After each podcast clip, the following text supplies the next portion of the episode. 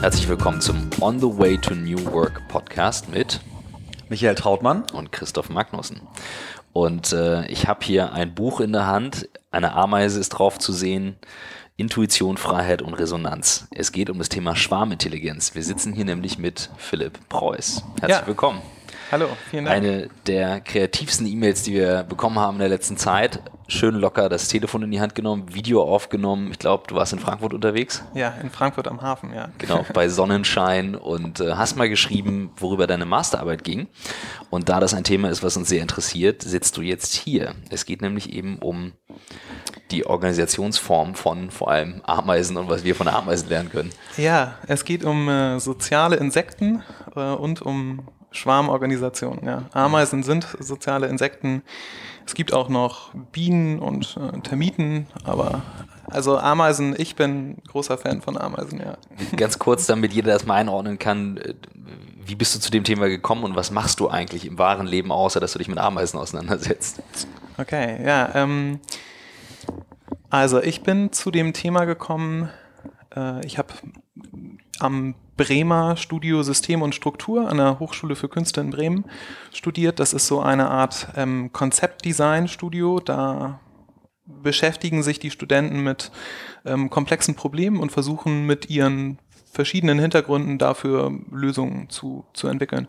Und ähm, ich habe da zwei Jahre studiert, meinen Master gemacht und als Masterthema. Wie hieß der Master? Wie, wie heißt das Fach genau? Also das äh, Fach heißt integriertes Design. Das gibt es irgendwie x-mal. Also es gibt verschiedene Studios. Es gibt ein Studio für Farbe, es gibt ein Studio für Fotografie und ähm, es gibt dieses Studio System und Struktur mit ähm, zwei Professoren, Detlef Rahe und Roland Lambrette und damals zwölf Studenten, zwölf Masterstudenten und ähm, ja, integriertes Design bedeutet. Ist das so äh, Service? Also muss ich jetzt so richtig Service Design oder, oder ja, also ich, ich sage immer Konzeptdesign. Ich glaube, der Konzeptdesign. Konzept da ist äh, im Werbeagenturbereich noch irgendwie was anderes. Aber im Prinzip geht es, ähm, geht es darum, Lösungen zu entwickeln, ähm, Kraft. Äh, und ich, also wir, viele von uns haben einen Design-Hintergrund. Es gab aber auch eine Ärztin und einen Biologen.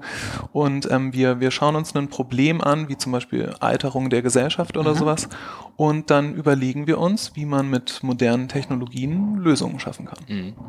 super. Und du bist äh, dein Background, also dein Bachelor hast du in Design gemacht oder? Ja, meinen Bachelor habe ich noch in Produktdesign gemacht und dann habe ich ähm, in Halle, in Halle an der Saale und dann habe ich aber relativ schnell gemerkt, dass es viel zu viele Produktdesigner in Deutschland gibt und ähm, gleichzeitig das, das ganze Digitale boomte offensichtlich und dann äh, habe ich mich nach Bremen äh, beworben und ähm, bin so ein bisschen mehr in so eine digitale App-Ecke gegangen, habe angefangen erste Apps zu entwickeln oder Wireframes, Designs, Click-Dummies, also was, ja, so ein bisschen digitaler zu werden.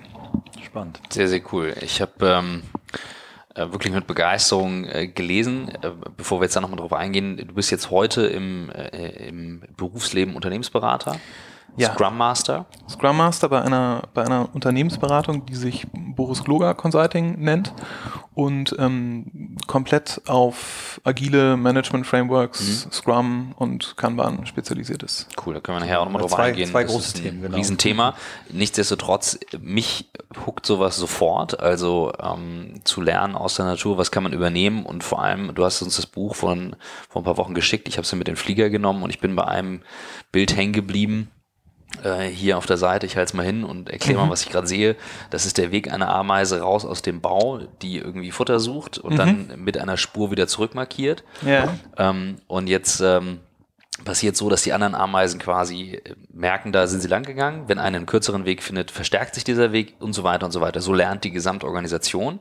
Genau. Interessant wurde es für mich, als plötzlich eine Situation auftaucht, wie eine Arbeiterameise sieht dann eine Larve liegen, wo sie nicht hingehört. Ja, Stellt ja. die Arbeit ein, kümmert sich autark darum, bringt die Larve zurück und sorgt so für mit klarer Priorität dafür, dass der Gesamtorganismus weiter agiert. Genau. Sensationell cool. Warum funktioniert das nur bei Ameisen? ja, das, das, das, ist, äh, das ist eine interessante Frage. Also ne, sieht eine Larve, das ist ein optischer Reiz und die Ameisen sind ausgestattet mit Niedrigschwellenprofilen und ähm, diese können überschrieben werden. Das sind quasi Programme. Ähm, Dazu kommen wir vielleicht später auch noch. Also Ameisen laufen, also haben geringe kognitive Fähigkeiten und laufen auf Programmen. Sie haben keinen freien Willen. Und wer jetzt diese Niedrigschwellenprofile irgendwann mal programmiert hat, ob es einfach nur willkürliche Mutationen äh, waren oder ob Gott seine Finger im Spiel hat, das das, äh, fü das führt zu weit, das merke ich selber schon. Aber, ähm, aber da gibt es einen Unterschied zum, zum Menschen. Ähm, wir haben einen freien Willen, wir wollen eine Vision haben, wir wollen eine Planbarkeit haben, wir wollen wissen, wo die Reise hingeht. Das heißt, ähm, Spoiler vorab, ähm, bevor wir, also man, dieses Ameisenthema als Designer versucht man ja immer so ein, ja, wie soll ich sagen, so ein Clou zu finden, einen, einen Angriffspunkt. Ja? Und dann ähm, bin ich jetzt in diesem Fall auf dieses Thema Ameisen ähm, gestoßen und im ersten Moment denkt man so, damit kann ich alles erklären. Ja?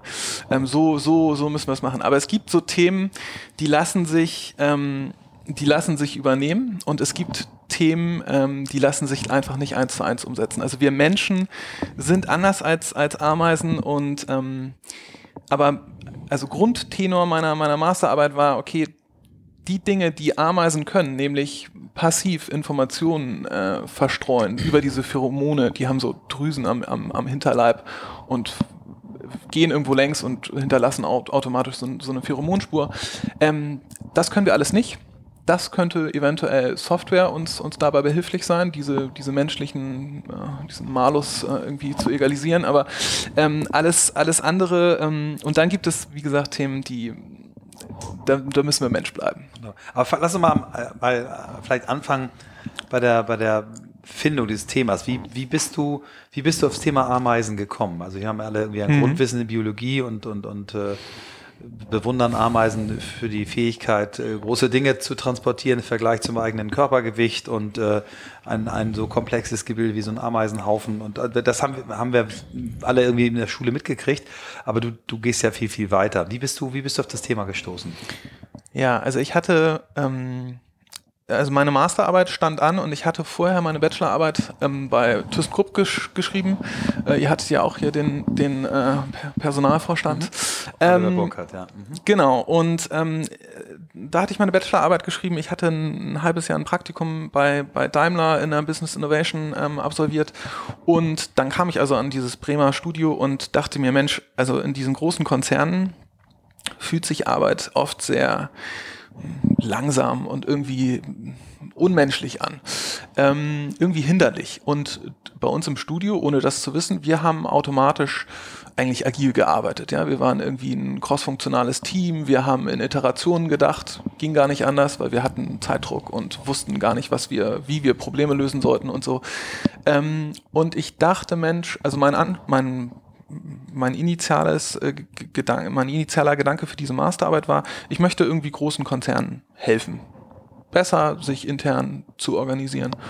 Und dann, wie gesagt, dann ist man so auf der Suche nach einem nach einem Clou, nach einer Idee. Und ich habe am Anfang ganz viel Management-Literatur gelesen, also Frederic Laloux, Reinventing Organizations natürlich ähm, und alle möglichen Bücher, einen zweiten Frederic, Frederic Wester, Die Kunst vernetzt zu denken ähm, und ähm, ja, Nils Pfleging, Komplexitoden, all, also alles, was so an, ich bin zu diversen We-Events von der Intrinsify Me ähm, Initiative gegangen und also man saugt so am Anfang alles auf, was, was es irgendwie gibt.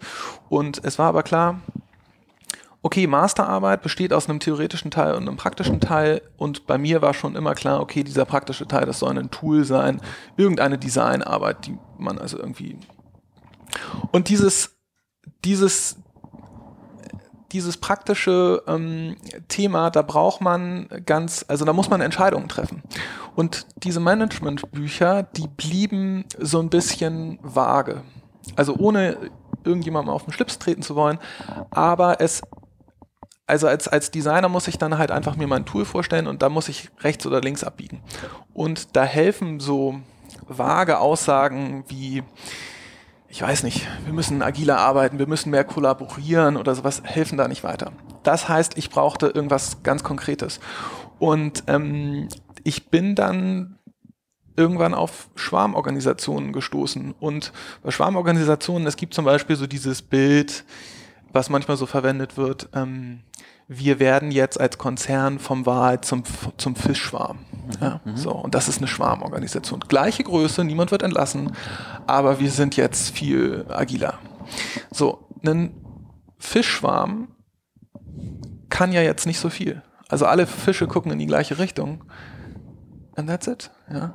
Ähm, Ameisen auf der anderen Seite sind faszinierende Wesen. Also Ameisen, es gibt eine, also es gibt eine Ameisenrasse. Und vielleicht noch welche ergänzen, der Fischfarm schwimmt ganz schnell weg, wenn der Hai kommt.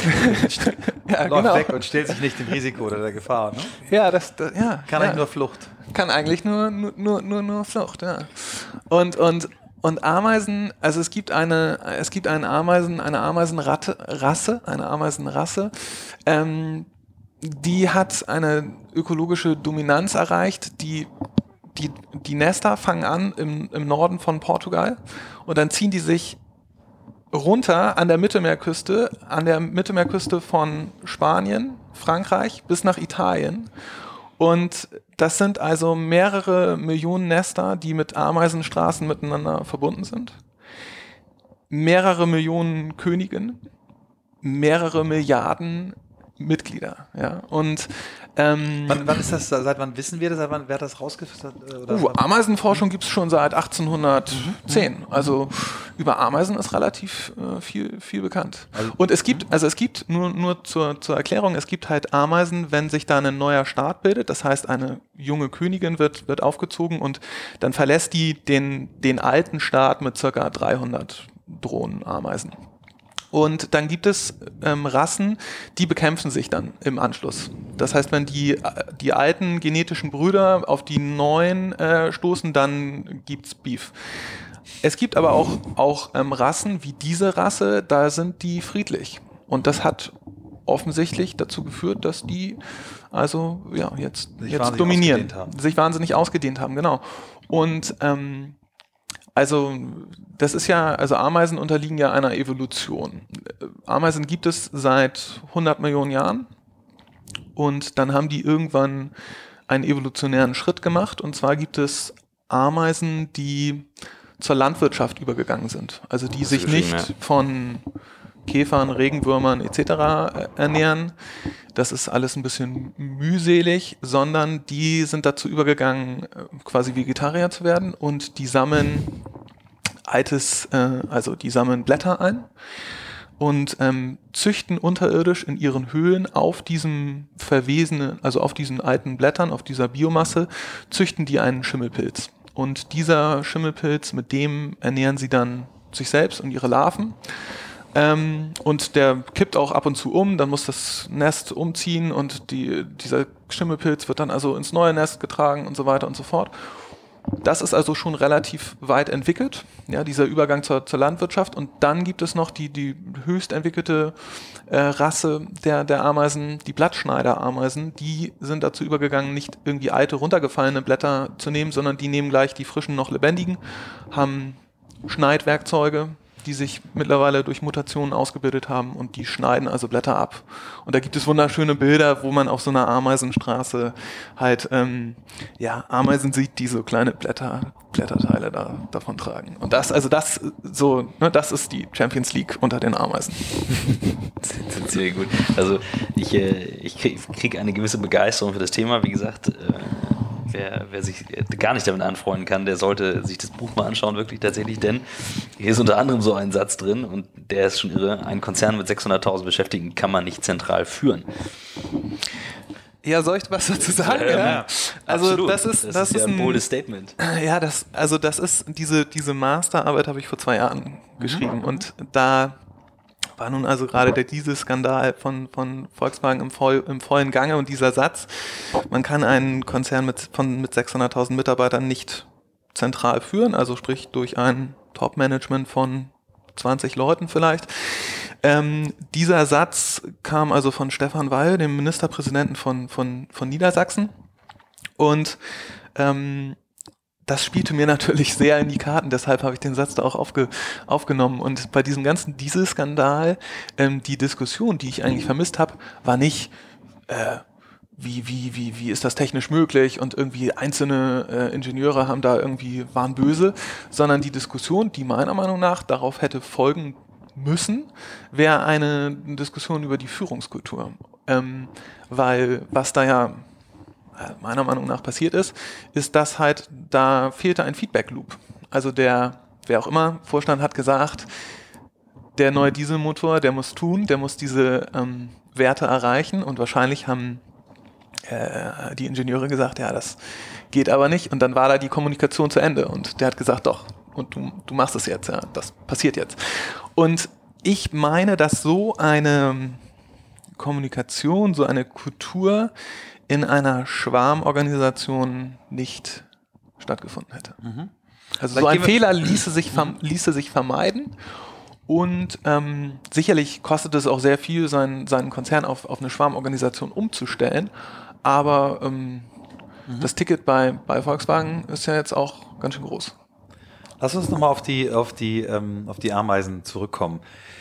Mhm. Ich habe, als ich diese, diese, dieses Bild äh, das erste Mal von dir gehört habe, äh, dass sich quasi diese Ameisenstaaten äh, über Tausende von Kilometern äh, miteinander verbunden haben, es war, war mir völlig, völlig neu, hat mein Weltbild ein Stück weit verändert. Und natürlich ist die, die erste und äh, spannendste Frage, was steuert diese Tiere? Ne? Was für Prinzipien haben die? Mhm. Ähm, du hast jetzt gesprochen, da gibt es biologische Komponenten, es gibt Programme, die, die diese Tiere haben, aber was genau hast du quasi aus dieser, aus dieser äh, Beobachtung oder der Untersuchung der Ameisen äh, gelernt? Also was sind Prinzipien, die wir als, als, als Unternehmen anwenden mhm. können?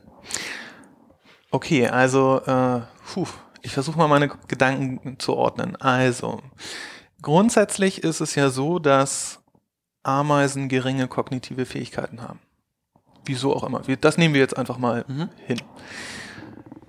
Dadurch, dass die geringe kognitive Fähigkeiten haben, war es ihnen überhaupt nicht möglich, Organisationen zu bilden, die eine Kommunikations- und eine Befehlsstruktur haben. Also platt gesagt, keiner von diesen Ameisen hat sich irgendwie hingestellt und gesagt, pass mal auf Leute, ich bin besonders schlau, ich sag euch jetzt, wie hier Dinge zu laufen haben. Wenn man jetzt mal Biene Maya guckt, bei meiner Tochter, wenn ich es gerade überlege, da denke ich immer, die sind hierarchisch organisiert. Da sind doch die Ameisen immer die mit den Militärhüten und mhm. Superdisziplin, also das gibt's nicht. Das, nein, das gibt es nicht. Also die Königin Kinder, hat auch die Königin, ja, naja, das, das hört sich so an, ne? als, als wäre die Königin, ähm, stimmt. Aber die Königin hat nichts zu melden und lebt in einem, in ihrer eigenen Königinnenhöhle, ähm, wird mit Zuckersirup gefüttert und legt am Tag 20.000 Eier, hatte einmal am Anfang ihres Lebens Sex und äh, and that's it. So, also die Königin ist natürlich für den Fortbestand des, des Volkes irgendwie muss so ein bisschen gehütet werden wie der Augapfel, aber die hat keinerlei Macht, die ist auch nicht schlauer, nichts dergleichen. Und dann gibt es aber interessanterweise, also ich spreche von Ameisen als Schwarmorganisation mhm. und dass sie flach organisiert sind. Das heißt aber nicht, dass alle Ameisen gleich sind. Das ist ein Prinzip, was sich in der Natur anscheinend nicht durchgesetzt hat, sondern sie sind in Kasten organisiert. Das heißt, ähm, wenn man als Ameise geboren wird, dann kann man sich anscheinend in verschiedene Richtungen entwickeln. Man kann eine Drohne bleiben und irgendwie den Nachwuchs versorgen. Das ist, das ist auch so in verschiedenen Stadien. Also als, als Anfang, als ganz junge Ameise kümmert man sich erstmal um die Larven. Das ist so ein bisschen wie wenn Kinder, kleine Kinder schon einen Kinderwagen haben und ein eigenes Baby durch die, durch die Welt schieben. Ja? Ähm, dann später kann man, äh, kann man sich in verschiedene Richtungen entwickeln. Man kann zum Beispiel Ameisenstraßen sauber halten. Ähm, man kann zum Kämpfer werden und die, das Nest gegen äußere Angreifer verteidigen. Und wenn man zum Kämpfer wird, witzigerweise wächst der Körper und man wird viel, viel größer als andere Ameisen. Heißt aber jetzt nicht, es gibt irgendwie von Anfang an oder es gibt nur fest, also okay, es wechselt jetzt keiner die Rollen zwischendurch und sagt, ich mutiere jetzt mal gerade vom nee. Käfer zum Aufräumer, es sei denn, das sei notwendig. Weil dieses Beispiel, was wir vorhin hatten mit der Larve, wo jetzt einer sieht, da gibt es ein Problem, wenn der jetzt Kämpfer wäre, würde der sagen, nicht mein Thema, ich laufe jetzt mhm. weiter. Also wenn du in einer, also es gibt ja auch keinen freien Willen. Insofern ähm, ist wahrscheinlich so diese, diese menschliche Vorstellung, ich habe jetzt keine Lust mehr hier Straßenarbeiter zu sein, ich will mhm. jetzt auch Kämpfer werden. Ähm, es gibt ja keinen freien Willen. Also die, die entwickeln sich in eine Kaste und correct me if I'm wrong, aber ich, ich meine, sie bleiben in dieser Kaste. Mhm. Ähm, aber nochmal zurück zu diesen Ameisen. Also geringe kognitive Fähigkeiten, daher keine Befehls- oder Kommunikationsstruktur. Ähm, daher erstmal per se flach organisiert. Und ähm, dann ist es also so, dass Ameisen ja so, wie gesagt, dieses, dieses Programm in sich haben und auf Reize, auf Reize reagieren. Und das funktioniert auf zwei Arten. Einmal auf visuelle Reize, das ist nämlich das, was, was du eben schon angesprochen hast. Es kann sein zum Beispiel, dass eine Ameise anfängt, im Nest einen neuen Raum zu bauen. Und die fängt an, da irgendwelche Wände zu verputzen. Und nur allein diese, diese Tatsache und eine andere Ameise geht da längs, sieht das, lässt das Futter fallen und sagt, gute Idee, ich fühle mich dazu, genau, also ich fühle mich dazu irgendwie äh, gereizt, dir jetzt zu helfen. So, und dann fangen, dann geht das, dann ist es so eine, so eine Eskalation, also das erzeugt Resonanzen im Volk der Ameisen und immer mehr Ameisen sagen, Mensch, da sind ja schon drei, da sind ja schon fünf. Das scheint ja hier eine super Sache zu sein. Immer mehr helfen und das, das Level schwillt also an und dann gibt es irgendwann so eine, ähm, also dann, dann verläuft es irgendwie äh, horizontal, so dann helfen da ganz viele Ameisen mit und dann flacht es wieder ab. So oder so, am Ende ist dieser, ist dieser Raum gebaut. Ja. Das ist also die optische Variante. Die andere Variante findet über Pheromone statt, olfaktorisch. Das heißt zum Beispiel, wenn eine, ein Angreifer, Bienen ist ein gutes Beispiel, ein An Angreifer, eine große Hornisse, kommt ins Bienennest ähm, geflogen und fängt an, irgendwelche Bienen zu zerteilen. Die Bienen, die das sehen, geraten in Panik, versprühen einen, einen, einen Duftstoff und sofort stürzen sich ganz, ganz viele Bienen auf diese Hornisse und ähm, die werden dann so warm, also die erhitzen die, die Bienen können eine höhere Körpertemperatur ab als Hornissen. Dadurch spalten sich da irgendwelche Eiweißmoleküle und im Endeffekt ist die Hornisse tot. Vorher hat sie sicherlich noch einige Bienen mit in, in den Tod gerissen, aber so, das, das ist. Wird quasi totgekocht von den. Totgekocht, genau. Und, und ähm, das findet also über Pheromone statt. Ähm, also so ein, so ein Reiz. Und das Interessante, auch du hattest ja eben schon von diesen Ameisenstraßen gesprochen, das Interessante ist, dass die, dass die Ameisen Pheromone hinterlassen passiv. Dafür müssen sie sich nicht anstrengen. Sie haben hinten an ihrem Unterleib so Drüsen und gehen also irgendwo längs und versprühen eine Pheromonspur. Und, und diese Pheromone sind in einem Radius von sechs Zentimetern riechbar und die bleiben riechbar für circa 30 Sekunden. Und das fand ich super spannend, weil in wenn man jetzt irgendwie über Unternehmen und Informationen, Tools, mhm. sowas nachdenkt, dann geht es im Prinzip ja immer darum, wie gehen wir eigentlich mit Informationen um. Und Ameisen gehen also folgendermaßen um. Die Informationen müssen aktuell sein, sind sie ja, ne? bleiben nur 30 Sekunden, dann sind sie weg mit dem Wind. Und interessanterweise, die Informationen müssen lokal sein. Also sie sind ja mit einem Ort verknüpft. Das heißt also, eine Ameise, die jetzt zum Beispiel sich auf einer Ameisenstraße entscheiden kann, hm, gehe ich jetzt rechts längs oder gehe ich jetzt links längs, die riecht die Konzentration der Pheromone. Der linke Weg hat eine höhere Konzentration. Das bedeutet, es ist der kürzere Weg. Und die Ameise steht an einem Entscheidungspunkt und kann sich, obwohl sie so geringe kognitive Fähigkeiten hat, kann sie sich richtig entscheiden, weil sie alle Informationen, die sie braucht, findet sie an dem Ort vor und die mhm. Informationen sind auch noch aktuell. Und ich meine, dass wir jetzt heutzutage über Cloud und so auch irgendwie in äh, Dokumenten kollaborieren und dass die Dokumente aktuell sind, da, da, okay, soweit sind wir schon. Ja, aber Ameisen haben das schon seit 50 Millionen Begrenzt, Jahren raus. Kann ich aus dem Alltag sagen. Begrenzt, ja. Es gibt auch noch viele äh, viele Unternehmen mit äh, E-Mail, Ping-Pong, hast du jetzt, was ist die letzte Version und so weiter. Und ja. genau da hast du ja auch im Buch geschrieben, sagtest du, ähm, wir müssen uns eben aktiv bemühen zu informieren. Also wir müssen die Sachen aktiv rausstreuen und der Unterschied ist eben, dass es hier komplett passiv funktioniert. Genau. Und eben durch die Aktualität und Lokalität eine klare Entscheidung möglich ist. Richtig. Und ich, ich, das sind ja auch immer wieder, wo liegen die Informationen? In irgendwelchen Baumstrukturen? Mhm. Wo und woher weiß ich jetzt?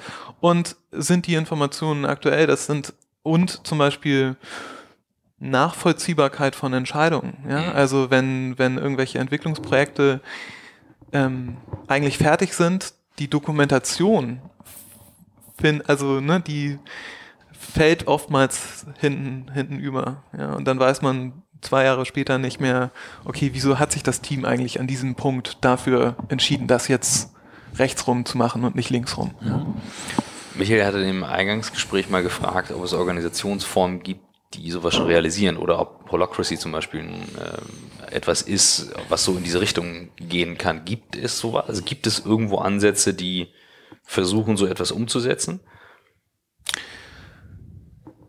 Ja, also Ansätze, würde ich sagen. Ähm, Holocracy, ich habe mal auf der Holocracy-Seite ein, ein, ein, ein Tool gesehen, da konnte man so Kreise bilden und man konnte selber reinschreiben, wer jetzt für welchen Kreis zuständig ist und was der macht und so. Das fand ich, ich glaube, das ging schon in die richtige Richtung. Also man muss sich ja jetzt, wenn wir jetzt mal überlegen, dass irgendein Konzern sagt, okay, wir möchten jetzt wirklich eine Schwarmorganisation werden.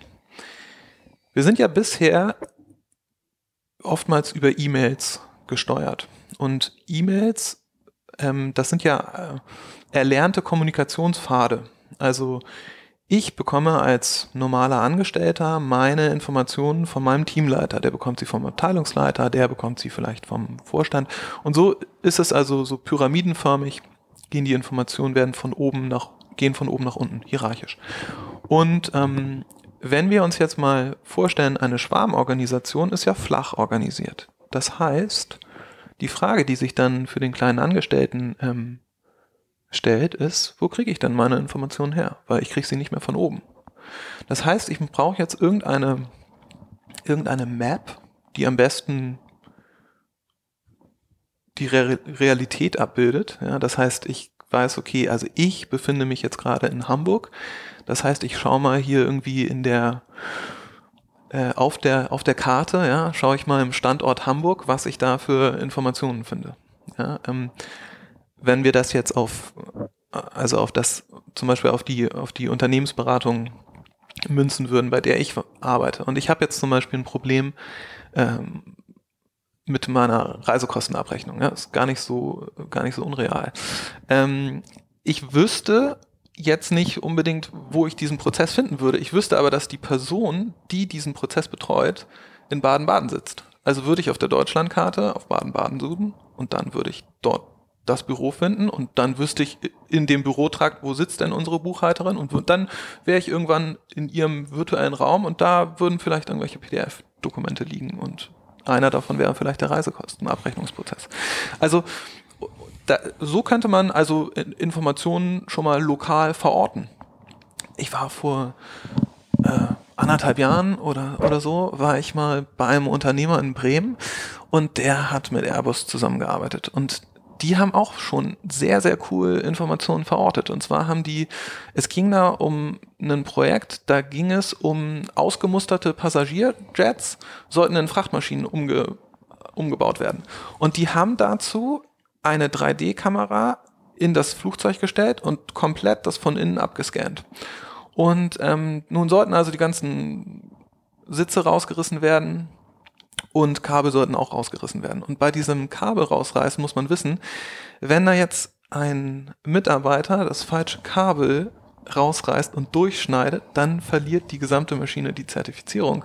Und damit ist das quasi tot. Ja, dann rechnet sich das nicht mehr. Das heißt, man muss also den Leuten klar machen, okay, dieses Kabel darfst du rausreißen, aber das da darfst du auf gar keinen Fall anfassen. Und die einfachste Art und Weise, wie man das machen kann, ist, ähm, man macht ein dreidimensionales Foto und dann, also taggt man oder verortet man, in diesem Falle glaube ich PDFs, zum Beispiel an der Flugzeugtür und sagt, okay, also ich als Arbeiter möchte da jetzt irgendwie an der Flugzeugtür arbeiten. Ich gehe da hin und sehe, was liegen da für, für Dokumente und dann schaue ich mir die an und die beinhalten dann also die Anweisung, welche Kabel da jetzt so und so kann man Informationen mhm. verorten. Das ist jetzt, das ist denkbar.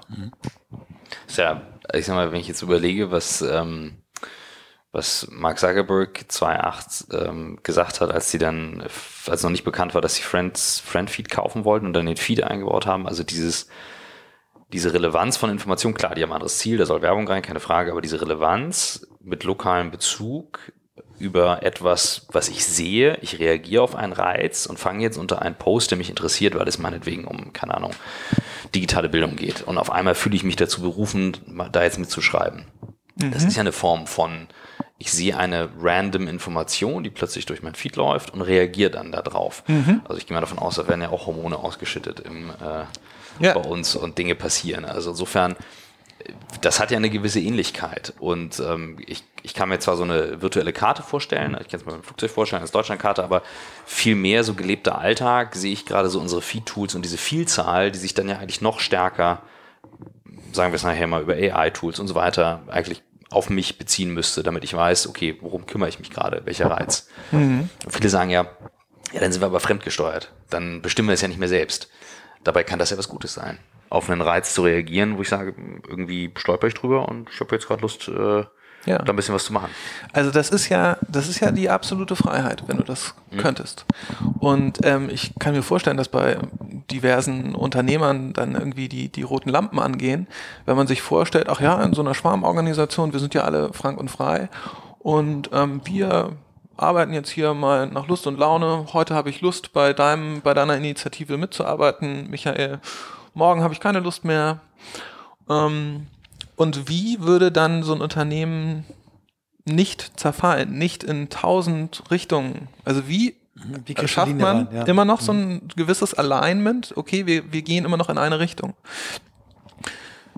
Schwierige Frage, ähm, aber denke ich irgendwie auch nicht, auch nicht unmöglich. Man kann zum Beispiel irgendwie sagen, okay, wir, es gibt einen Markt der Marktplatz der Möglichkeiten und alle jedes Quartal oder vielleicht alle sechs Monate können wir uns neuen Ideen, Projekten widmen. Ja. ja. Also ich denke, der wahrscheinlich der Schnitt, den man machen muss, ist so ein bisschen zwischen Produktion, also ein, ein Fließband muss laufen. Und da kann sie jetzt auch die Schicht nicht morgens entscheiden, sie haben jetzt heute keine Lust, sondern da muss ja ein, eine gewisse Arbeit muss da getan werden und das muss sie immer wieder, das sind das sind also vorhersehbare Prozesse, die dürfen nicht so einfach verändert werden. Ja? Ähm, und damit verdienen ja viele Unternehmen halt auch so ihr, ihr, wirklich ihr Geld. Und dann auf der anderen Seite gibt es aber so dieses ganze Bereich Forschung und Entwicklung. Da kann ich mir Schwarmorganisationen schon wirklich sehr gut vorstellen, weil es da halt nicht so diese, diese verordneten Innovationen sind, weil es ja, die Schwarmintelligenz ist. Ja, man eine, ein Ameisenstaat schafft es, ganz komplexe Dinge zu lösen. Und zwar, sie müssen sich verteidigen, sie müssen ihre Brut aufziehen, sie müssen neue Nahrungsgebiete ähm, erschließen. Wenn der Schimmelpilz umkippt, müssen sie sich ein neues Haus bauen. Genau, genau, genau. Und das heißt, sie sind, obwohl sie einzeln relativ doof sind, sind sie als Staat in der Lage, komplexe Dinge zu, zu, zu, zu bewältigen. Und man spricht in diesem Zusammenhang von einer evolutionären Intelligenz. Die einzelnen Tiere haben keine Intelligenz, aber als Staat sind sie intelligent. Und das, und wieso sind sie als, als Staat intelligent?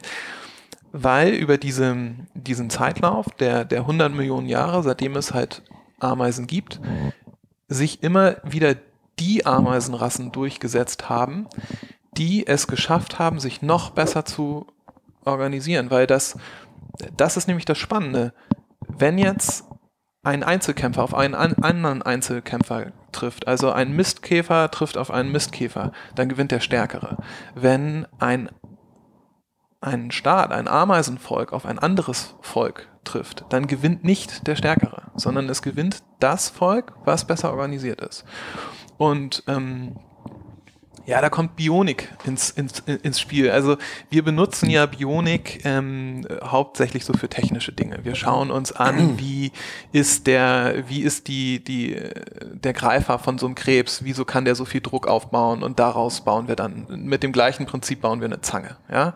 Oder ich glaube, Opel hat sich mal irgendwie das Schultergelenk von einem Delfin angeschaut und dann haben sie daraus eine, eine Achsaufhängung gebaut. Ähm, aber. Ich wusste gar nicht, dass ein Delfin eine Schulter hat.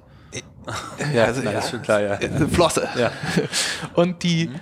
und ähm, jetzt mal sich so zu überlegen, okay, diese, diese 100 Millionen Jahre, die haben ja bei den Ameisen zu dieser evolutionären Intelligenz geführt und das ist ein Schatz und diesen Schatz, den können wir, den können wir nutzen, indem wir uns, wie gesagt, anschauen, wie, wie Ameisen arbeiten. Ja, und ähm, also was habe ich festgestellt? Ameisenorganisationen sind flach, flach hierarchisch. Mhm. Ja. Ameisenorganisationen arbeiten mit lokalen und mit aktuellen Informationen. Und was auch noch ganz interessant ist, Ameisen arbeiten mit Unschärfe. Ähm, und da gibt es ein schönes Beispiel. Eine Ameise kommt irgendwie in den, also das haben sie so im Labor nach, nach, nachvollziehen können ähm, eine Ameise kommt in den, in den, ins Nest zurück und sagt zu den anderen, hey Jungs, ihr müsst mir helfen, ich habe da gerade einen riesigen Käfer gesehen, äh, los, alle, alle müssen das Nest verlassen und auf Käferjagd gehen. Okay, also alle irgendwie 20, 30 Ameisen verlassen das Nest. Und der, diese Ameise hat 4 hoch 2 Bit als Informationen zur Verfügung, um den anderen zu sagen, wo wo es, wo in etwa der Käfer war. Das sind also. Das ist nicht so richtig viel, ne? Das sind 16 Bit. Das sind quasi 16 Richtungen.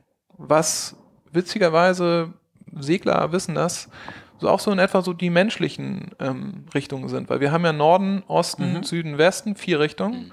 Und dann haben wir aber nochmal so Unterteilungen Nord, Nordost, Nord, Nord, Nordost mhm. und so weiter und so fort. Ne? Diese nochmal ja. so, das sind auch 16 Richtungen. Also insofern 16 scheint schon irgendwie so eine, so eine gewisse Zahl zu sein. Und ähm, wenn eine Ameise jetzt noch exakter den Kurs dem anderen sagen könnte, wie wir Menschen, ja, wir können ja sagen, pass mal auf, der Käfer, der war auf 342 Grad. So, das wäre eine, eine, super exakte Information. Oder wir schicken per WhatsApp den Standort, den, den, den, den Live-Standort, genau. Aber die, ja. also so, ne, dann würden die Ameisen also mit dieser super exakten Information loslaufen und was wäre? Der Käfer, der bewegt sich ja. Also der geht ja, ja, der ist ja jetzt auch schon wieder weitergelaufen. Das heißt, wenn du den, die exakte Information nimmst, dann triffst du nicht auf den Käfer, sondern die arbeiten mit Unschärfe. Und das tun wir ja jetzt mittlerweile auch. Also in agilen Projekten sich irgendwie zwei Wochen Sprints äh, vorzunehmen und zu sagen, okay, wir wollen mal so in diese Richtung, aber wir planen jetzt nicht en Detail, wo wir in zwei Jahren rauskommen, das ist ja auch schon ein, Un ein Arbeiten mit Unschärfe. Ja. Insofern, äh, Unschärfe scheint, scheint also auch ein mhm. Erfolgsfaktor zu sein. Jetzt haben wir ja äh, das Phänomen, dass ähm, die ganzen neuen Organisationsansätze, äh, ob das jetzt ein äh, Frederic Laloux ist oder ob das Holocracy ist, die sagen ja, ähm, früher in der Command-and-Control-Welt wurde quasi im, also haben die Manager gedacht, einen Plan gemacht und die ja. Das The Workforce hat es ausgeführt. Und das ist, ähm, Richtig. das ist ja eigentlich, wenn ich mir jetzt dieses Bild, äh, denke ich, okay, im Arbeitsstaat sind das die, sind das die Programme und so weiter, aber es, wir haben eine dumme Workforce. So, jetzt geht ja die, gehen die neuen Ansätze der Holocracy und auch Lalude hat davon aus, dass die Welt so komplex ist, dass du genau diesen Intellekt, diesen Einzelintellekt jedes einzelnen Menschen brauchst, ihn ermächtigst und eben bei Holocracy funktioniert das eben mit diesen Kreisen, genau. wo dann aus dem einen Kreis einer in dem Nachbarkreis ist, damit die miteinander kommunizieren, äh, wo es nicht mehr Hierarchien gibt, sondern Rollen gibt, ähm, wo die Meetings besser strukturiert sind, weil die Leute ganz genau sagen, was brauchen sie, brauchen sie Hilfe, brauchen sie eine Info, äh, brauchen sie eine Entscheidung. Das beruht ja eigentlich darauf, dass der Einzelne wichtiger wird. Ähm, mhm. Wie, wie passt das jetzt mit dem, mit dem, mit dem Bild äh, des Ameisenstaates zurecht, wo ich ja das Gefühl habe, du sagst, die Dinger laufen auf Programmen, die mhm. also wo, wo, wo? Also, ge also generell ähm, es sind irgendwie, es haben mich ganz viele Fredericks äh, be begleitet in mhm. diesem Projekt. Also äh, Frederik Laloux hast du eben angesprochen. Ähm, dann gibt es noch, ich meine, er heißt auch Frederik, äh, ein Frederik Taylor. Der hat 1911 einen, einen Aufsatz verfasst, The Principles of Scientific Management. Und das ist sozusagen die Blaupause für die Art und Weise, wie genau. hierarchische Organisationen aufgebaut sind. Mhm.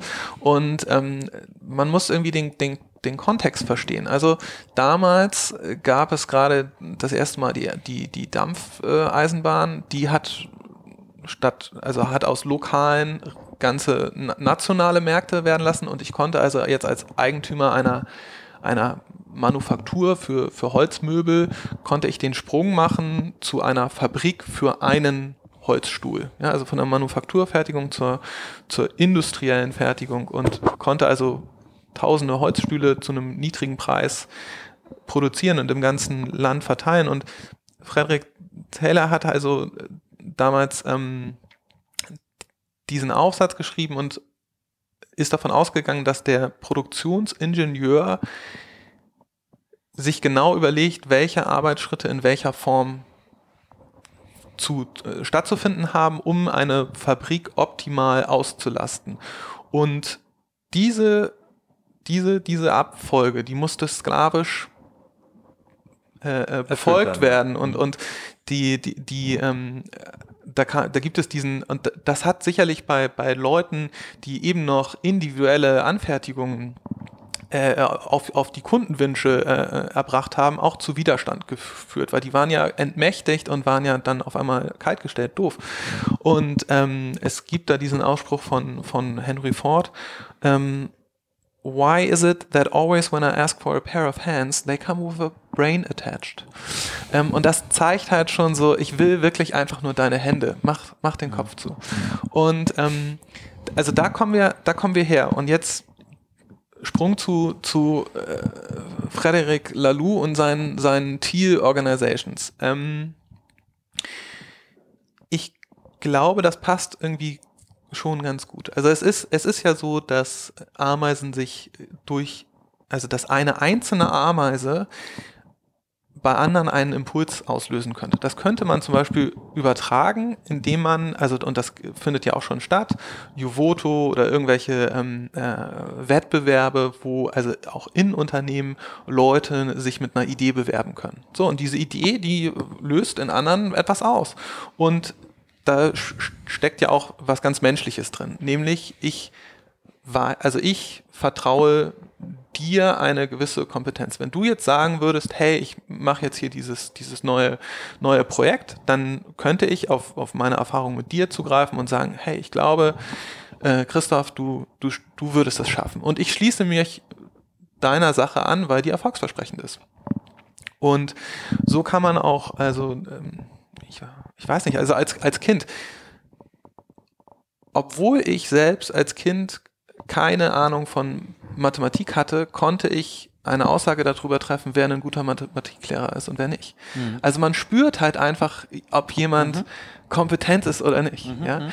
und ob jemand fast von seinem Fach versteht und, und, und so mhm. weiter. Und ähm, also solche solche, ähm, äh, solche Systeme zu schaffen, kann ich mir schon gut vorstellen. Es gibt ein, ich glaube, das war bei der Schweizer, ähm, bei einem Schweizer, bei der Schweizer Telekom, also Swisscom, meine ich, ähm, die hatten so ein Experiment gestartet, da haben die gesagt, okay, jeder Mitarbeiter bekommt 50.000 Franken Budget.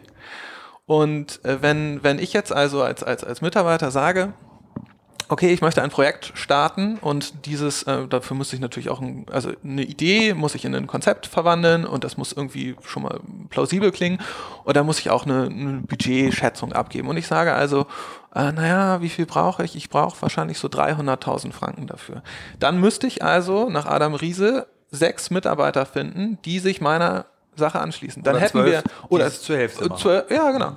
So und dann hätten wir genügend äh, Budget. Cool. Mhm. So und dann wird's wird's losgehen. Und wenn wir nicht genügend Budget zusammenkriegen, äh, ja gut, dann dann halt nicht. Dann das finde ich spannende, eine spannende Alternative zu klassischen Budgetprozessen, wo du, wo du ein Budget top-down verteilst und äh, die Leute dann am Ende des Jahres aufpassen, dass es auch ausgegeben wird, weil sonst mhm. wird es im nächsten Jahr kürzer. Genau, genau. Wenn sich quasi durch die Verteilung eines Gesamt, sagen wir mal, es wäre jetzt eine Marketingorganisation. Ne? Ich verteile quasi auf die Mitarbeiter einer Marketingorganisation ähm, das Budget kopfgerecht und dann müssen Ideen sich ihr, ihr Budget erkämpfen. Finde ich spannend. Ja. Ich, äh, ich, ich, bin in der Budgetplanung, ich schreibe mir jetzt auf. Ich äh, drehe jetzt meine Budgetplanung und probiere das für nächstes Jahr. Teile Budgets auf 20 Köpfe. ja. Mal gucken, ob das ob funktioniert. Wir dann noch, ob wir dann noch so viele also Podcasts machen dürfen und du so viele Filme, ich weiß es nicht. Mal gucken. Ja, also ich muss die ja. Leute überzeugen. Ja, ich das, spannend, spannend wird es ja dann, wenn die, wenn die Mitarbeiter auf einmal ähm, anfangen, Projekte zu machen, auf die du gar keine Lust hast. Ja, naja, das Interessante ist, also ich denke gerade so nach, ähm, wo wir das Gefühl haben, wir sind intern unorganisiert. Also ich bin Riesenfan von individuell gut organisiert sein. Ich habe aber häufig, auch wenn wir mit Kundenprojekten zu tun haben, die sagen, boah, das ist äh, sowas wie Slack oder so Google Drive, was man nehmen, ist mir viel zu chaotisch, kann ich nicht mitarbeiten. Mhm. Das Interessante ist, ähm, wenn ich morgens meine Top-5-Liste mache, wo ich sage, das sind meine Prioritäten, dann sind das so meine Quellen und ich, ich fliege dann so durch die, durch die Channels und so über die Dokumente, guck, was so durch die Feeds gelaufen ist und kann daran recht gut sagen, okay, da muss ich ran, das kann noch einen Tag liegen, da muss ich ran. Und es fliegt ganz selten was durch, also fast gar nicht. Mhm, und ich das muss nicht Ameise jetzt für mich. Ja, na, ich bin ja auch nicht der der hellste, ne? Also, ähm, und ich muss nicht ähm, nachher irgendwie eine Person haben, die dann mir sagt, das muss ich tun. Ja, also ähm, meine Assistentin Tessa sitzt da nicht morgens und sagt, das ist jetzt wichtig und das ist wichtig und das ist wichtig, sondern sie hat ihre eigenen Themen. Ja. Und ich überlege die ganze Zeit, wie könnte man das noch noch weiter verstärken. Und dieses Budgetthema gibt ja auf einmal einem Mitarbeiter eine gewisse Power, dass er sagen kann, schau mal, ich habe jetzt, für ich einen genialen ja. Gedanken, ich habe jetzt hier die Möglichkeit und ja. wenn du mich überzeugst, ich habe selber keine Idee, aber ich bin fein damit, äh, ja, dabei zu sein zu und, und genau. schmeiß Bleib stehen und helft dir dabei, die Hütte zu putzen. Ja, sagt einer, YouTube-Videos finde ich scheiße, und er sagt, Podcast finde ich super. Jetzt können mhm. wir mal so. Ja. Und äh, ja, das, das ist halt so dieses Empowerment, ne? Und, und ähm, wir sagen, also im, im agilen um, äh, Umfeld sagen wir dann, ja, das Team, das muss Ownership für das Projekt übernehmen. Mhm. Ja, das Team, das ist aber schwierig, das so von außen drüber zu werfen, weil viele klassische Mitarbeiter in den ich habe, wir hatten neulich eine Retrospektive mit so ein paar Abteilungsleitern und dann sind wir innerhalb dieser Retrospektive darauf gekommen, dass ähm, viele Mitarbeiter das ein, ein falsches, in Anführungszeichen, Mindset hätten. So, Weil hätten, du sprichst jetzt über einen Kunden. Wo ich spreche über, mhm. ja, genau. Darf ich das? Ja. ja wenn du ich ich sage ja nicht wer, genau. So und dann ähm, fand ich es super spannend. Also das hatte sich so rauskristallisiert und alle waren sich einig. Ja, stimmt. Mindset. Mindset ist ein Thema. Mindset der Mitarbeiter. Okay. So. Und ich war, also wir hatten auch andere Werte, aber ich war mir eigentlich sicher, dass man so das Mindset der Mitarbeiter, an dem kann man nicht rumdrehen wie an einer, das ist keine Stellschraube, sondern das wird eher, das wird eher, eher indirekt durch andere Faktoren beeinflusst. Und der eine Abteilungsleiter sagt ja, wisst ihr Leute, wir haben aber auch jahrelang den Mitarbeitern vermittelt, dass sie gefälligst das zu tun haben, was wir uns ausdenken. Und jetzt auf einmal sagen wir, hey, wir, wir, wir, wir arbeiten jetzt hier agil, ihr müsst alle äh, Ownership übernehmen und ihr müsst euch selber einen Kopf machen und ihr müsst dies und das. Also das, das ist spannend, spannende Zeiten gerade. Mhm. Ja. Jetzt, ich, ich bin immer noch, boah, immer noch im, im Ameisenhaufen. Ja, so ein, let's, let's wir reden ja bei modernen Unternehmen davon, dass äh, sie besser performen, wenn sie einen Purpose haben. Ne? Mhm. Und du die ganze Organisation eigentlich an diesem Purpose ausrichtest. Dein, dein Produktentwicklung, dein Marketing, alle Prozesse. Haben wir gestern da bei Work Awesome, eine schöne Konferenz, auf der ich war, auch nochmal in vielen tollen Beiträgen, unter anderem von SAP gehört. Ähm, hat so ein Ameisen Volk, haben die einen Purpose? Ist das nur Überleben? Äh, ist das äh, Ausdehnung? Ähm, hat so ein Ameisenvolk Ziele, Strategien oder ist das ähm, das ist ja jetzt eine, eine hochphilosophische Frage. Ich weiß es ehrlich gesagt nicht. Mhm. Ähm, also sie, sie erfüllen viele komplexe Aufgaben, sie bringen ihren, ihren, ihren, ihren Nachwuchs durch, sie versorgen sich selbst äh, mit Essen und so weiter. Also sie, sie sichern ständig ihr Überleben. Und es gibt Ameisenrassen, die ökologische Dominanz erreichen. Und Ameisen haben in der Klasse der Insekten eine Dominanz erreicht und Ameisen haben auch weltweit eine Dominanz erreicht. Also wenn man alle Menschen zusammen wiegen würde, dann würde ein Gewicht dabei rauskommen, was geringer ist als alle weltweiten Ameisen. Ähm, die, also insofern, aber ja, gibt es, arbeiten die konkret an etwas? Ich weiß es nicht, aber sie, sie scheitern sich nach vorne. Also es gibt, es gibt die ganz normalen Ameisen, wie gesagt, dann gibt es die Ameisen, die Landwirtschaft äh, mhm. äh, betreiben und dann gibt es noch die Ameisen, die Blattschneiderameisen, die, die, die, die frisches Grün verwenden. Also es ist ein, offensichtlich äh, gehen sie durch diesen evolutionären Prozess durch und scheitern sich nach vorne. Mhm, ja, und werden und, und, und schaffen es immer wieder. Fail, but fail fast. Ja. Das kann man dieselbe Frage stellen. Ne? Also wenn die Ameisen erfolgreicher sind als wir, was ist denn unser Purpose? Nur weil wir darüber nachdenken können. Äh, so ja, am Ende. So. Es gibt, ich, ich, bevor wir jetzt gleich, gleich nochmal auf deinen, deinen äh, Job als, als Unternehmensberater, wie wird man Scrum Master, was ist das eigentlich genau? Wir haben bestimmt Hörer, die es noch nicht kennen. Wollte ich noch ein, ein Bild, was äh, nochmal abgleichen, weil das ist ganz interessant. Äh, bei der Holocracy ähm, Thematik hat mich eigentlich die, die Einführung in dieses Buch am meisten fasziniert. Ähm, äh, da wird der, der Sappos-Gründer äh, zitiert, der ähm, eben sagt, dass Städte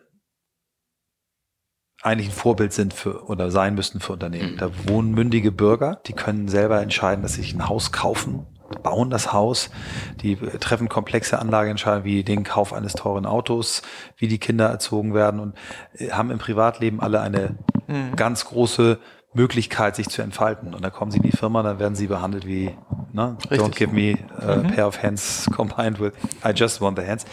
Ähm, und das ist äh, für mich äh, eigentlich so der Faktor gewesen, wo ich gesagt habe, ja, ich glaube, alle diese Denkrichtungen äh, führen in die richtige Richtung, dass du das Individuum ernster nimmst. Und, und das passt ja eigentlich auch äh, dazu, ein Ameisenstaat äh, ist eher wieder mit einer Stadt zu vergleichen als, als mit einem Unternehmen. Von daher glaube ich, haben die schon was miteinander zu tun. Aber vielleicht kommen wir, kommen wir mal zu dem, zu dem, äh, zu deinem Job. Mhm. Ähm, hast du dir den gezielt ausgesucht, nachdem du die Arbeit geschrieben hast, gesagt, da glaube ich, kann ich am ehesten äh, meine Prinzipien, die ich jetzt gelernt habe, anwenden oder wie bist du da hingekommen? Ja, also ich habe ähm, ich habe ja verschiedene Bücher gelesen, wie gesagt, Lalou und äh, Frederik Wester, Die Kunst vernetzt zu denken. Und ähm, dann habe ich irgendwie ein großes Ameisenbuch äh, gelesen, ähm, und danach äh, erreichte mich noch ein, ein, ein Buch, ähm, das ist äh, geschrieben von Boris Gloger und das ähm, abgekürzt SBF, ähm, Selbstorganisation braucht Führung. Mhm. Und das Buch hat mich ähm, auch zu der, zu, der, zu, zu, der, zu der Firma gebracht. Also das ist eine, ähm, ist ein, ein Buch über Selbstorganisation. Ähm, und man muss dann halt das und ich habe das gelesen damals nach meiner Masterarbeit und dachte, Mensch, das ist ja toll. Und im Klappentext stand, ähm, also dass Boris Kloger auch eine Unternehmensberatung äh, besitzt. Daraufhin habe ich mich dort beworben und wurde auch eingestellt. Und ähm, äh, mir war ja, also ich hatte mich ja auch schon während des Buches mit, mit, mit Scrum beschäftigt. Ich war auch schon in einigen äh, Praktikas davor in, in, in Scrum-Teams gewesen. Und ähm, ich wusste also, theoretisch, wie diese Scrum-Methode funktioniert, wollte aber noch mehr mit, also wollte agile Arbeit verstehen und fand es dann also irgendwie folgerichtig, mich, mich dort zu bewerben und ähm, ja, bin jetzt also seit einem Jahr im Unternehmen als Unternehmensberater und führe ähm, die Scrum-Methode bei unseren Kunden ein. Und ähm, also nur, also dieses Selbstorganisation braucht Führungsbuch, um das einzuordnen selbstorganisierte Teams, also die gut funktionieren, sind selten. Also dass es da, dass die von alleine laufen und dass die nicht einen Kümmerer brauchen, der intern oder extern ähm, als, als Scrum Master ständig das, das Ganze am, am, am Laufen erhält. Selbstorganisierte Firmen, also oder Konzerne, die aus, aus vielen selbstorganisierten Einheiten bestehen, das ist Champions League. So, nur um mhm. mhm. sozusagen, ja. Und hierarchische Konzerne sind sicherlich viel einfacher, in, in das aufzusetzen und mhm. zu ja, zu weil, treiben. Weil die Evolution uns alle da dahin erzogen hat und geprägt hat und weil es jeder so kennt, schon aus der Richtig. Schule. Ja, Klar, schon aus einer, der dir genau. sagt, wie es geht. Was ne? du lernen sollst, was du machen sollst. Aber wir sind ja. ja. dran, wir sind ja auf dem Weg dahin. Wenn jetzt einer zuhört und sagt, Mensch, ähm, okay, erster Ansatzpunkt, um jetzt nicht gleich alles durcheinander zu würfeln, ähm, wo lege ich mal los? Ja. Vielleicht will ich mir auch nicht, also vielleicht hole ich mir einen Unternehmensberater, ich halte es immer, ja. muss auch nicht, man kann sich einlesen, man kann Sachen schauen. Wo kann ich mal anfangen, dass man mal sagt, ich finde auch gute Beispiele, um mal Sachen auszuprobieren? Ähm, gute Frage. Man kann zum Beispiel zur Firma Zipgate nach Düsseldorf fahren. Stimmt. Äh, ein ein IP-Telefonie-Anbieter, die, glaube ich, wirklich also ich war noch nicht da, aber so mein Eindruck ist, dass, dass die schon sehr, ähm, sehr gut agil arbeiten und es ist bestimmt immer ganz, ähm, also die, da kann man sich anmelden, da wird man dann durch die Räume geführt und ich glaube, man kriegt auch ein Mittagessen oder bezahlt fürs Mittagessen, wie auch immer. Und es ist bestimmt gut, ähm, um sich ein Bild zu machen, damit man weiß, okay, wie sieht es denn aus, wenn es gut ist, wenn es sich gut anfühlt. Mhm. Ähm, und ansonsten sollte man als Unternehmer oder jemand, der das, der da starten möchte, nicht den Fehler machen, jetzt mit äh, 16 agilen Teams zu, zu starten, sondern vielleicht erstmal eins. Genau. Vielleicht ähm, erklärst du noch mal ganz kurz die Grundprinzipien äh, von agilem Arbeiten und Scrum, weil wir eine Zuhörerschaft haben, die, wie ich seit einigen Tagen weiß, bis hin zu zwölfjährigen Mädchen runterreicht. Wir haben ein, ein, eine Zuschrift ah, ja? gekriegt. Ich hoffe, die Familie hört jetzt auch zu, äh, dass ähm, sich eine ganze Familie immer schon darauf freut auf unseren Podcast, okay. bis hin zur zwölfjährigen Tochter. Also wie würdest ja, du cool. einem zwölfjährigen Mädchen erklären oder auch einem Jungen, äh, was ist agiles Arbeiten und wie geht Scrum? Okay, ähm, also äh, traditionelles Arbeiten ist ja so, dass es einen Projektverantwortlichen gibt vielleicht einen Teamleiter und der Teamleiter hat ein, ein Projekt und der sagt halt auf einer fachlichen Ebene, ähm, pass mal auf, so und so stelle ich mir das vor und auf einer menschlichen Ebene ist er auch gleichzeitig derjenige, der beurteilt, wie du arbeitest, wie du performst. Ähm, und der, der, vielleicht ist es jetzt irgendwie übertrieben, aber der schreibt halt vor, was ich zu machen habe und wie ich es zu machen habe. Ist jetzt vielleicht ein bisschen überspitzt, mhm. vielleicht gibt es auch Mischformen.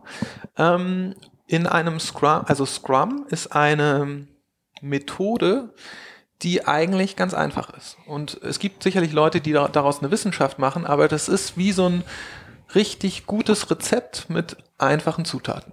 Es gibt bestimmte Rollen es gibt bestimmte Artefakte, Tools, ja, Christoph, dein, dein, dein Metier, ähm, und es gibt bestimmte Meetings. Meeting-Formate. Und ähm, fangen wir mal bei den Rollen an. Also es gibt den Product Owner, das ist der ehemalige Teamleiter, ähm, der hat die Vision und sagt, pass mal auf, für diese neue, ähm, dieses neue Produkt, was wir entwickeln, zum Beispiel jetzt eine, eine Kamera, das soll folgende Features haben, folgenden Zoom und es soll besonders schnell auslösen und so weiter und so fort. Und dann ähm, hat er also diese Vision und er steckt bestimmte Ziele und er ist auch derjenige, der mit dem Management ähm, kommuniziert und sagt, okay, folgendes Budget brauche ich, etc. Dann gibt es eine zweite ähm, Rolle, die es vorher nicht gab, und zwar den Scrum Master. Und der Scrum Master ist dafür da, ähm, dass die Methode eingehalten wird, nämlich diese Meetings, diese speziellen Meetings, nämlich das Sprint Planning 1 und Sprint Planning 2, ähm, die Review, wo also das, was erreicht wurde, vorgestellt wurde und die Retro, die Retrospektive, wo man sich als Team trifft und nochmal auf einer menschlichen Ebene bespricht, welche Konflikte gab es denn im letzten Sprint, was können wir noch besser machen, was läuft schon ganz gut, wie ist die Stimmung, etc., welche Maßnahmen können wir definieren, um uns iterativ nach vorne zu scheitern, ja, also uns immer mhm, wieder zu, ver mhm. zu verbessern. Ähm, der Scrum Master ist also so der, der Kümmerer. Ja? Und ähm, der Scrum Master hält aber auch alle möglichen, also der beschützt auch das Team. Eventuell vor dem, vor dem PO, dem Product Owner, eventuell aber auch vor irgendwelchen anderen hochwichtigen Managern, die in den Raum kommen und sagen, hier ist nochmal ein bisschen Arbeit. Dann steht der Scrum Master auf und sagt, nee, nee, Freund, wir sind jetzt hier gerade im Sprint. Wir haben am Anfang ein Sprint Planning gemacht, da haben wir unsere Ziele definiert und so weiter und so fort. Du kannst jetzt hier nicht von rechts reinschießen. Und ähm, was auch noch wichtig ist zu verstehen, ist, der Product Owner gibt die Ziele vor, aber er sagt nicht, wie man dahin mhm, kommt. Mhm. Und das ist die Freiheit, die es vorher nicht gab. Das Team ähm, entscheidet selber, wird kreativ tätig und es ist immer äh, super, wenn so ein, zwei faule Menschen im Team sind, weil die natürlich wissen, wie man äh, möglichst effizient dort äh, zum Ziel kommt. Klingt nach einem äh, Studentenprojekt aus meiner äh, Uni-Zeit, allerdings nicht mit ganz so viel Struktur. ja, und ja. Stark. also so, so, mhm, äh, ja. so, so funktioniert, ähm, so funktioniert äh, Scrum. Wie gesagt, einfaches, ähm, einfache Ingredients, aber ein sehr effizientes äh, und wohlschmeckendes Rezept. Und der Scrum Master, also was, was ich dann manchmal sind, bin, ähm, der zum Beispiel auch diese Teams dann begleitet, das ist dann natürlich schon gut, am Anfang auch mal so einen externen da drin zu haben, weil ich natürlich anders gegenüber irgendwelchen mhm. Leuten auftreten kann. Ich bin externer, ja. wenn sie mich rausschmeißen, das ist auch so ein, so ein Saying in unserer Firma, jeder gute Scrum Master ist mal rausgeflogen, ja, weil, weil ich halt der Organisation dann vielleicht ein bisschen viel zugemutet habe. Das ist ein super Titel. Ja, jeder gute Scrum Master ist mal rausgeflogen. ich äh, habe schon sowieso viel mitgeschrieben. Sehr schön. Ich gucke ja. ein bisschen auf die Uhr, wir, oh, wir haben die Stunde geknackt. Wahnsinn. Okay. aber ich, ehrlich gesagt, ich hätte noch, ich hätte noch tausend Themen. eine halbe. Ich dachte, äh, Okay.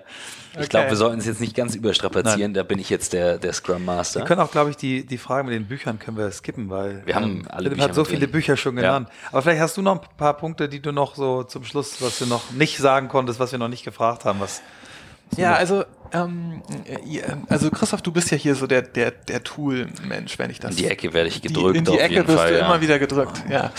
Ähm, ich habe ein, ein Zitat äh, für dich von äh, Marshall McLuhan. We shape our tools and thereafter our tools shape us. Ähm, und das Zitat hat mich irgendwie, das ist von einem Medienwissenschaftler, ähm, und das hat mich echt beeindruckt. Also inwieweit formen uns unsere Tools, mit denen wir mhm. umgehen? Inwieweit müssen wir achtsam sein, mhm. wenn es auf die, auf die Auswahl ähm, ankommt. Und ähm, am Anfang, als ich mich also mit dem, dem diesem Thema beschäftigt habe, dann habe ich einen meinen, meinen Kommilitonen davon erzählt und irgendwie äh, war ganz begeistert und sagte, okay, pass mal auf, Leute, wir müssen, wir müssen in, in Zukunft in Schwarmorganisationen arbeiten. Ähm, und die waren so mittelmäßig begeistert.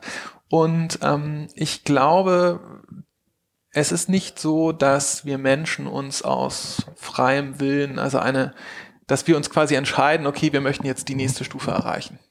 So, so läuft das nicht. Sondern ich glaube, ähm, niemand hat irgendwie äh, von den Menschen gesagt, okay, wir möchten jetzt in Zukunft vernetzte Wesen sein. Sondern irgendwann gab es das Smartphone, das Tool, mhm. und dann wurden wir zu vernetzten Menschen. Niemand hat gesagt, okay, hey, wir sollten, äh, wir gucken ja jetzt hier gerade auf den Hafen, äh, wir sollten, wir sollten mal Weltwirtschaft irgendwie globalisiert betreiben. Nein, irgendwann gab es den Container und dann gab es die Globalisierung. So, das heißt, man sollte vielleicht weniger darauf, ähm, darauf Energie verschwenden, andere Leute zu, zu, zu missionieren ja, mhm. und mehr äh, an, den, an den richtigen Tools arbeiten. Sehr geil. Sehr geil. Das, das geht mir runter. du, ähm, ich würde sagen, äh, wir machen hier mal einen, äh, einen Punkt. Wir haben, wir haben nämlich äh, auch ein neues Tool. Wir, wir, überlegen, ob wir Fragen, die dann kommen, auch mal noch wieder aufgreifen, noch mal wieder neu kommentieren. Genau, ja. Ich glaube, hier gibt es etliche äh, ja. Fragen, die kommen könnten und äh, dann greifen wir das nochmal auf und kommentieren darauf. Ja. Ähm, bei Bücher haben wir etliche. Ich habe hier riesige Bücher auf dem äh, Tisch liegen. Ich fotografiere gleich nochmal alles. Okay. Ähm, Super. Ich fand es äußerst spannend. Also ja. auf jeden Fall rattert bei mir viel im Kopf. Bei mir auch. Schön. Vielen Dank, Philipp. Ja. Danke für den Besuch. Bitte, bitte. Vielen Dank auch von meiner Seite.